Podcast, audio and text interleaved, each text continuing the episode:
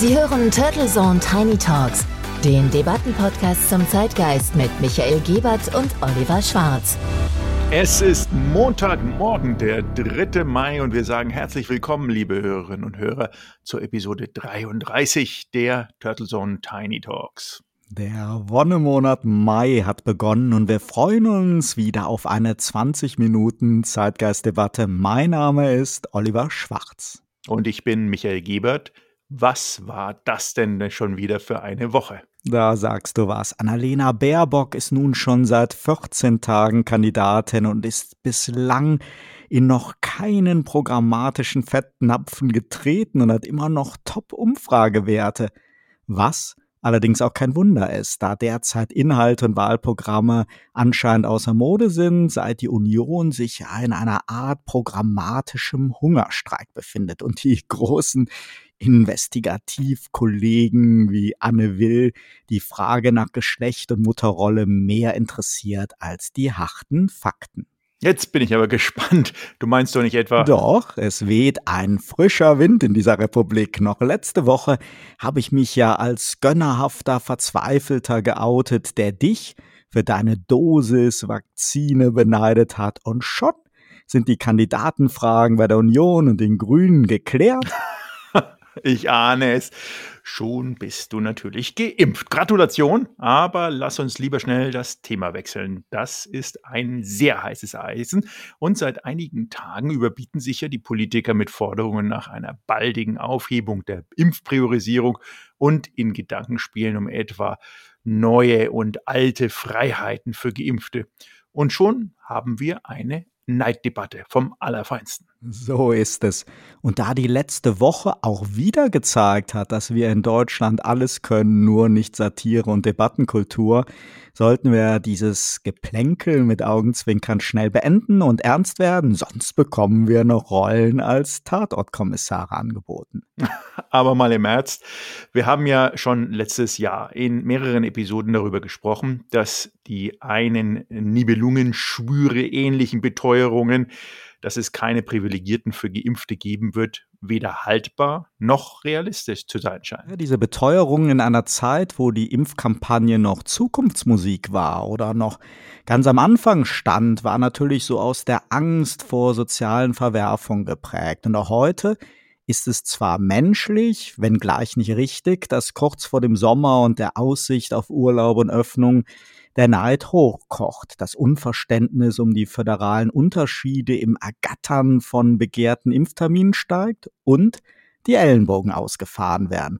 Was aber wirklich gar nicht geht, ist dieses Senioren gegen Kinder ausspielen. Da hast du recht. Und dir hat ja diesbezüglich der Kollege Markus Lanz imponiert. Und zwar in seiner Sendung am letzten Donnerstag. Er hat dort tapfer und ausdauernd die Frage verteidigt, warum wir alten, geimpften Menschen mit diesem Gerechtigkeitsargument und dem Verweis auf die schwierige Situation von Kindern und Familien selbst die kleinsten Freiheiten verweigern sollten. Wie selbst die anwesende Vertreterin des Ethikrates erstaunlicherweise ins Feld geführt hat und sogar noch Zuspruch in der Talkrunde gefunden hat. Lass uns doch mal kurz in einen Ausschnitt reinhören. Wenn sich drei 75-jährige Ehepaare geimpft abends treffen, im Innenraum, in einem Haushalt, was zum Teufel soll daran gefährlich sein? Okay, da muss ich jetzt rein. Da darf man schon auch gesellschaftliche und auch ethische oder Gerechtigkeitsargumente ins Feld führen. Gerechtigkeitsargumente ernsthaft? Dass das zu, naja, also ich bitte wirklich, also ich, ich, nein, ich, nein, es gibt Gerechtigkeitsargumente. ja, die gibt es, das verstehe ich. Aber ganz ehrlich, wie, wie, klein macht man sich denn, Frau Hoffmann, wenn man an dem Punkt anfängt, also als Mensch einfach so einen billigen Neidreflex zu entwickeln, nur weil sich drei 75-Jährige jetzt mal zum Abendessen treffen? Aber das ist doch kein billiger Nein. Doch. Nein, das muss, nein. Da muss bitte, ich das erklären. Das gönne ich denen also, doch, das soll ich doch gerne ja, machen. Ich das gönne Ihnen auch von absolutem Herzen. Sie, als Mutter von äh, zwei, äh, von einer 18- und einer 19-jährigen Tochter, was die letztlich verzichtet haben, um andere in dieser Gesellschaft zu schützen, jetzt schon über anderthalb Jahre. Und ich weiß, aber Frau Hoffmann, ich, Frau Hoffmann ganz kurz, ist, aber was, was, warum, an welchem Punkt geht es Ihrer Tochter? Ich verstehe das Leiden der jungen ja. Leute, verstehe ich alles, ja. Ich aber an welchem Punkt geht es Ihrer Tochter besser, wenn sich die drei armen 75-Jährigen nicht treffen können? Das verstehe ich nicht. Es geht ihr nicht besser und sie selbst das meine ich würde doch. das Sie auch hat doch keinen akzeptieren. Nachteil. Ja, ich finde, Lanz hat in diesem Punkt wirklich recht. Keinem Kind und Jugendlichen ist geholfen, wenn geimpften Senioren die Rückgewährung ihrer Rechte verzögert oder verweigert wird. Wir machen uns damit wirklich klein.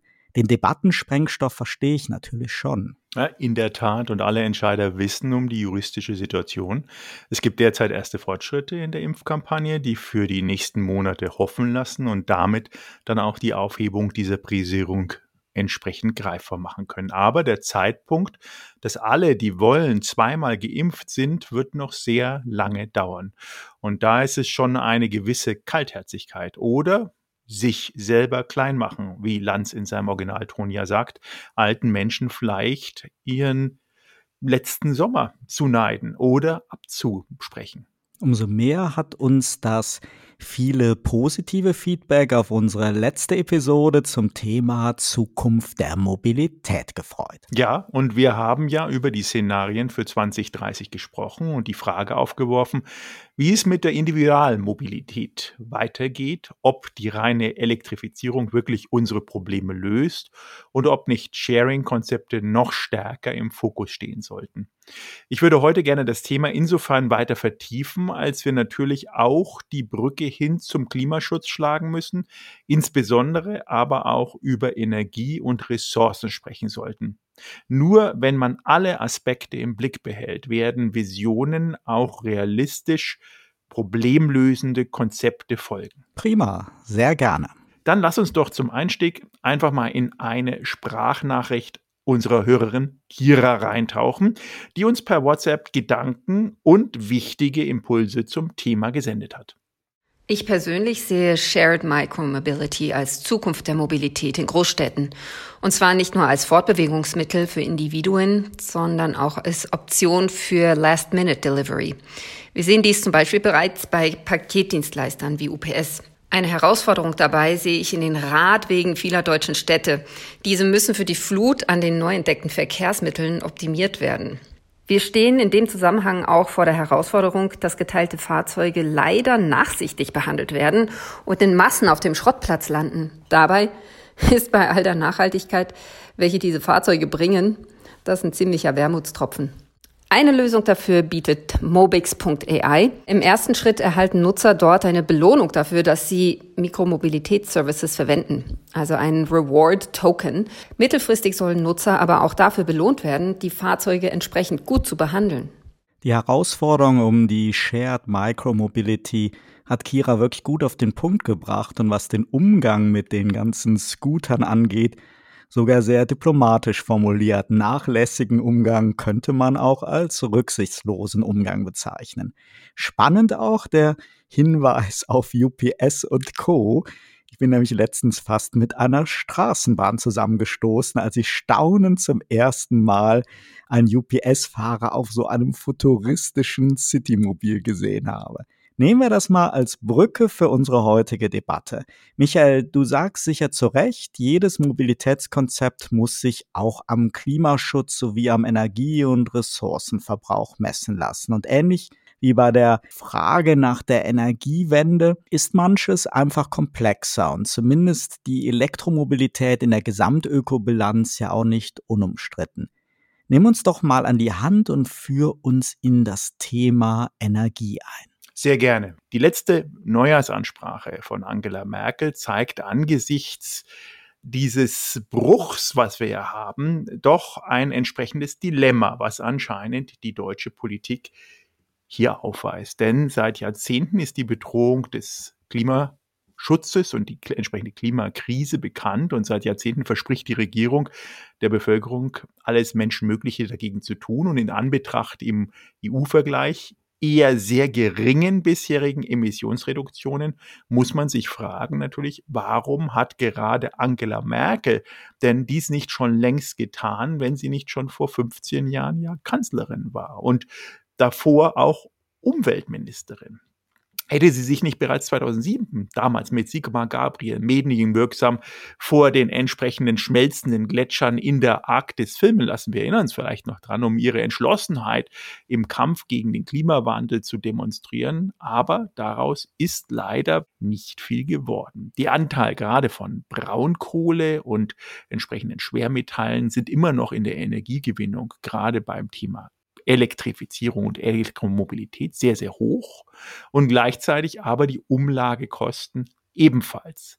Was man dann, wenn man es mal bilanzieren möchte, über die Entwicklung im Bereich Energieversorgung feststellt, dass die Energiepolitik innerhalb der letzten anderthalb Dekaden auf der Seite einer Liberalisierung von Strom- und Gasmärkten eingeleitet zwar wurde, aber gleichzeitig durch die zunehmenden planwirtschaftlichen Eingriffe in Form von Mengenzielen und Technologien und Quotenvorgaben für die Energieträger und durch entsprechende Technikverbote, aber auch Nutzungsgebote immer wieder eine Vielzahl von zentral justierten klimapolitischen Instrumenten quantitativ, aber auch qualitativ etwas schwer und auch falsch dirigiert hat. Sodass wir festhalten können und sehr ernüchtert aktuell sind, dass Deutschland auf der einen Seite die teuerste CO2-Vermeidungsstrategie sozusagen in Europa betreibt und gleichzeitig aber vergleichsweise geringe Reduktion von CO2-Emissionen erreicht hat und durch den hohen Industriestrompreis gleichzeitig auch massive Wettbewerbsnachteile für die deutsche Wirtschaft herausgearbeitet hat, die gleich in dem Moment auch mit Wachstums- und Wohlstandsverlusten von ungefähr 0,3 bis 0,5 Prozent pro Jahr verbunden sind, was natürlich massiv einwirkt, gerade in ein export- und industriegetriebenes Land wie Deutschland. Und abschließend ist es durch den erheblichen Aufwand dieser Technologieförderung, wie zum Beispiel Solar, Wind und alternative Strom- und Energiegewinnung, keine echte neue Option für eine wirtschaftliche und klimaverträgliche Energiebereitstellung, die wir aktuell auf dem Plan haben. Ich glaube, Michael, in den großen Städten ist es ja eine relativ einfache Sache. Je weniger Emissionen und je weniger Lärm, umso besser. Das spricht eindeutig für die E-Mobilität. Und je weniger klobige Fahrzeuge, Staus und Parkprobleme, noch besser. Da wären wir dann logischerweise auch bei Elektro- oder Wasserstoffbussen, bei Bahnen, Ridesharing und Micromobility-Lösungen. CO2-Einsparung, weniger Schadstoffe und weniger Stress sollten ja alle Anstrengungen wert sein. Doch irgendwo muss ja der Strom herkommen und die Batterieherstellung erfordert viele Ressourcen und auch die Wasserstofferzeugung ist energieaufwendig. Kurzum, die Gesamtbilanz kann eigentlich erst dann stimmen, wenn konsequent erneuerbare Energien genutzt werden und die Grünen und Umweltverbände fordern daher ja auch einen grünen Wasserstoff. Das ist so die eine Achse der Debatte. Und dann haben wir überall dort, und du hast ja eben die Förderung von Windrädern und Solarparks schon angesprochen, überall dort, wo die entstehen, haben wir so eine faktische oder zumindest gefühlte Belastung der dortigen Anwohner. Also die Entlastung in den Städten geht also teilweise zu Lasten des nicht urbanen Lebens. Und auf Mittel- und Langstrecken außerhalb der Städte funktionieren viele Mobilitätsalternativen ja sowieso nur bedingt. Und dann als weitere Achse haben wir dieses Infrastrukturthema. Die mangelnde Infrastruktur für die E-Mobilität haben wir ja letzte Woche schon thematisiert, aber es gibt ja noch so diese Netzinfrastruktur. Und da warnt die Energiewirtschaft ja vor den Gefahren von Lastspitzen und anderen Schwierigkeiten. Sogar Blackouts werden befürchtet. Und beim Gas, da wird Nord Stream 2 aus politischen Gründen zerredet und umgekehrt amerikanisches Fracking-Gas ausschließlich aus politischen Gründen überhaupt auch nur in weitester äh, Entfernung in Erwägung gezogen. Und in den USA, da greift Präsident Biden den weggeworfenen Ball wieder auf und will das Land wieder auf ehrgeizige Klimaschutzziele verpflichten und kündigt aber gleichzeitig milliardenschwere Infrastrukturinvestitionen an, denn die USA haben ein noch viel, viel größeres Problem mit dem Stromnetz als wir hierzulande. Und wenn ich diese Alliteration mache, alles das, was ich gerade aufgezählt habe, dann klingt diese erhoffte und dringend notwendige Energiewende noch wie ein sehr, sehr langer Prozess mit vielen Baustellen. Und es ist da irgendwie sehr schwer durchzublicken, was nur Lobbyargumente sind und wie wir den Bogen jetzt doch noch hinbekommen. Denn das Klima und damit wir alle hat ja einfach keine Zeit für eine jahrzehntelange Veränderung in Mikroschritten. Und auch das Verfassungsgericht hat jetzt ja die Klimapolitik der Bundesregierung als zu halbherzig beurteilt. Und ich frage mich immer öfter, wo und wann haben wir eigentlich das Tempo und den Ehrgeiz verloren? Ja, da hast du recht, aber zum einen muss man natürlich sagen, es gibt ja gewisse Abhängigkeiten und die Abhängigkeiten sind natürlich dahingehend zu sehen, dass wir auf der einen Seite immer gerne einen politisch motivierten Ausgabestrang haben, gerade im Wahljahr 2021, wo die Politiker sehr viel versprechen. Das Geld muss ja irgendwo herkommen. Das kommt natürlich aus Steuereinnahmen und Abgabenlast. Äh, wir sind in der Kombination Steuern und Abgabenlast das äh, sozusagen teuerste Land der Welt in der Kombination.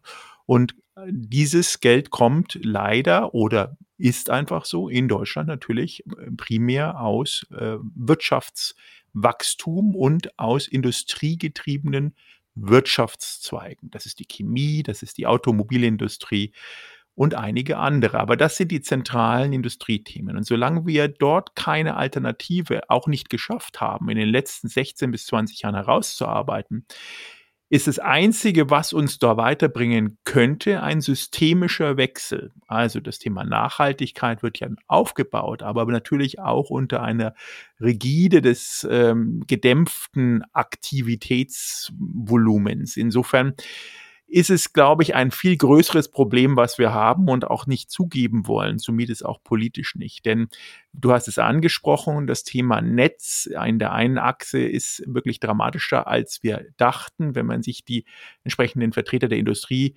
äh, Verbände anhört, dann reden die ja wirklich von Ausfallrisiken in den entsprechenden Netzwerken, die schon 20 bis 30-fach an den Peak sind am Tag, was man vor einigen Jahren sich gar nicht zugetraut hat, daran zu denken. Das heißt, wir sind wirklich sowas von auf äh, den, den letzten äh, Meter genäht, auf wirklich on edge, dass die Systeme zusammenbrechen dass es aus einer industriepolitischen und investitionspolitischen Sicht ein Wahnsinn ist. Ja, und äh, es, es ist natürlich erfreulich, dass da Investitionen reinkommen, aber es ist ein Flickwerk bestehender, alter, teilweise auch fehlerhafte Strukturen, die äh, nicht, nicht geändert werden aus verschiedensten Gründen. Insofern, äh, wenn man sich das jetzt anschaut, wie es in China zum Beispiel läuft, äh, muss ich leider wieder China bringen, die haben natürlich einen viel rigoroseren, äh, auch zentralen Anspruch. Und dort werden halt diese Infrastrukturprojekte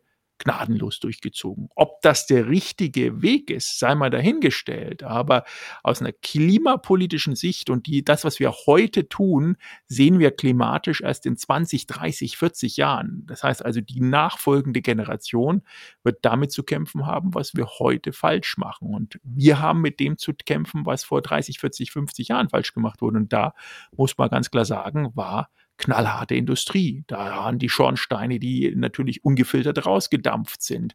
Da waren die Autos, die hinten auch keinen Katalysator oder Abgasreiniger hatten. Also das sind genau die Themen, mit denen wir jetzt zu kämpfen haben. Insofern müssten wir uns global zusammenreißen und dagegen was tun. Da gibt es auch Organisationen und das Pariser Abkommen und, und, und. Aber wir wissen ja beide, dass diese Lippenbekenntnisse dann wirklich faktisch schwer umzusetzen sind.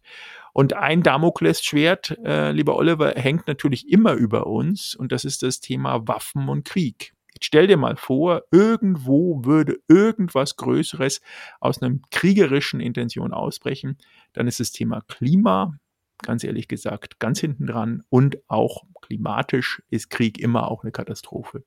Insofern sehe ich das Thema äh, Klima und Energie und Mobilität wirklich als ein ganz zentrales Thema für Deutschland. Man kann sich hier auch positionieren, positiv, aber man darf dann nicht wankelmütig sein, diese Position auch wirklich gefestigt über die nächsten Dekaden voranzutreiben. Wir sind schon wieder am Ende. Vielleicht haben wir ein paar Impulse auch geben können zum Anregen. Und wir freuen uns natürlich wieder sehr, liebe Hörerinnen und Hörer, wenn Sie uns auch Ihre Meinung oder Ihr Feedback reingeben. In diesem Sinne wünschen wir Ihnen einen wunderschönen Start in die Woche. Bleiben Sie gesund und bis nächste Woche.